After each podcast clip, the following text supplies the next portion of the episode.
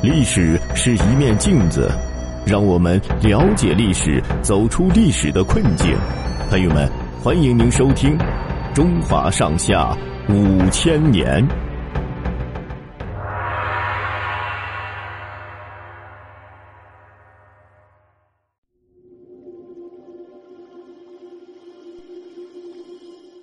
鉴真东渡传佛法。唐代的经济文化繁荣发达，吸引邻国日本派了许多遣唐使来学习唐朝的文化。荣瑞和普照两位僧人就是日本政府派到中国学习佛法的，同时他们还负有一个使命，那就是邀请精通戒律的中国高僧前往日本传授佛法。公元七四二年的秋天，高僧鉴真。在扬州大明寺讲授佛法，荣瑞和普照遵照日本天皇的旨意，专程从长安赶到扬州参见鉴真，并恭恭敬敬的请他前往日本传法。唐代与日本等国的友好往来很频繁，其中影响很大的是鉴真和尚，他可以说是唐代中日友好的代表人物。当时的日本佛教界。希望请中国高僧去为日本僧人受戒，以便像中国一样严格控制当僧人的资格。著名的律宗僧人鉴真是他们聘请的理想对象。鉴真出生于扬州，十四岁的时候出家做了和尚，二十岁起到洛阳、长安游学，跟随多位有名的佛教大师学习，在名师的熏陶下。勤奋好学的鉴真很快就学成，成为江淮地区有名的高僧。他的弟子当中有三十多人在当时就很有名气。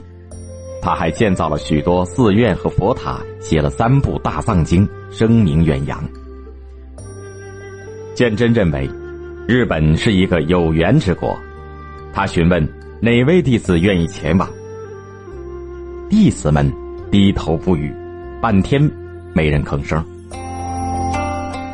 鉴真刚要再次询问，有个弟子站起来说：“大唐与日本之间隔着茫茫大海，路途又远，实在是太危险了。”鉴真却说：“传扬佛法，何必在惜生命？你们不去，我去。”那时鉴真已经五十五岁，他不顾自己年事已高，健康状况欠佳，毅然决心东渡传法。弟子们感动，他们纷纷表示愿意跟随师傅一同到日本传法。鉴真决定东渡以后，立即着手准备船只、干粮等。第二年春天，鉴真率弟子发船东渡，但是。在以后的五年当中，由于当时唐朝政府海禁较严，再加上海上的自然环境恶劣，经常遭遇风浪，他一连四次渡海都以失败告终。第一次被官方指控为勾结海盗，第二、第三次遇到飓风触礁，第四次被官方押送回籍。公元七四八年，鉴真。第五次东渡启航了，这个时候他已经六十岁出头了。他们从扬州崇福寺出发，船才驶到舟山群岛，便遇到了风暴，停泊了约两个月才继续出发。谁知第二天又遇上了飓风的袭击，船只在波浪风谷间颠簸，迷失了方向，在海上整整漂流了十四天。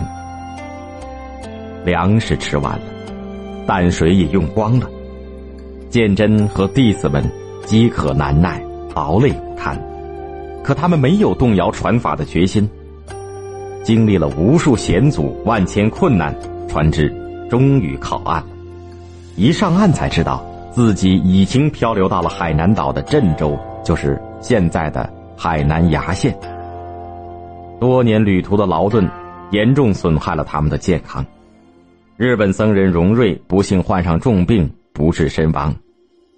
鉴真悲痛万分，加上旅途的辛劳，使他眼病突发，双目失明。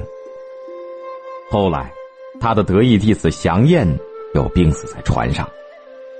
然而，无论是风浪还是病魔，都无法阻止鉴真东渡的步伐。公元七五三年，鉴真已经是六十六岁的高龄，他搭乘日本遣唐使的船只，开始了第六次东渡。由于这一次事先做了周密的安排，因而比前五次顺利。次年一月，鉴真到达日本九州岛，历时十多年的东渡，终于获得了成功。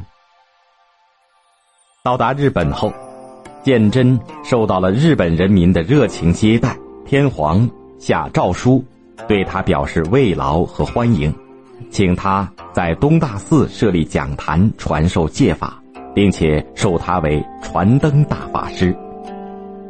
公元七五七年，日本天皇又把故新田部亲王的旧宅送给鉴真，让他在此新建了一座寺院。这就是现在在奈良的唐招提寺。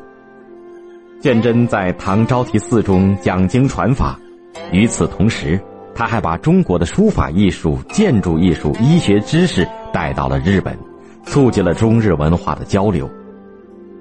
日本人民为了纪念鉴真，就在唐招提寺中塑起了鉴真的塑像，还称他为盲圣。日本律宗太祖、日本医学之祖、日本文化的恩人等，表达了日本人民对鉴真的崇敬之情。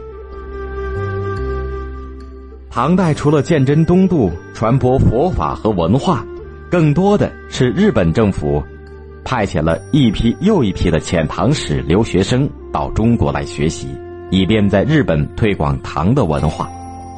例如，八一八年。兼元清宫任侍部少府时，就奏请朝廷规定男女服装都效仿唐代。遣唐使团中的医师、画师、乐师等等，回国以后也都广泛传播唐朝的文化，为当时的日本文化的繁荣做出了很大的贡献。